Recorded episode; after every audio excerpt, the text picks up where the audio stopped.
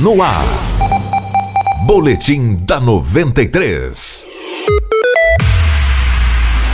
Os produtores rurais de Mato Grosso aumentaram a procura de arrendamento de terras no norte do estado para reduzir custos e aumentar a produção de soja. Segundo a Associação dos Produtores de Soja e Milho de Mato Grosso, a ProSoja, os proprietários das terras disponibilizadas para arrendamento são pequenos produtores que recebem entre 4 e 10 sacas do grão por hectare. O arrendamento é uma forma de ampliar as áreas de cultivo nas lavouras. O pagamento do arrendamento é feito com o grão produzido. A cada safra, 10 sacos do grão são entregues ao dono da propriedade por hectare colhido. Conforme as corretoras de imóveis, a procura dos produtores rurais tem sido maior do que o número de áreas disponíveis para arrendamento. Ainda de acordo com a ProSoja, os proprietários das terras disponibilizadas para arrendamento são pequenos produtores. Além disso, um dos motivos para que esse arrendamento de terra seja realizado é o alto custo de produção para os pequenos produtores.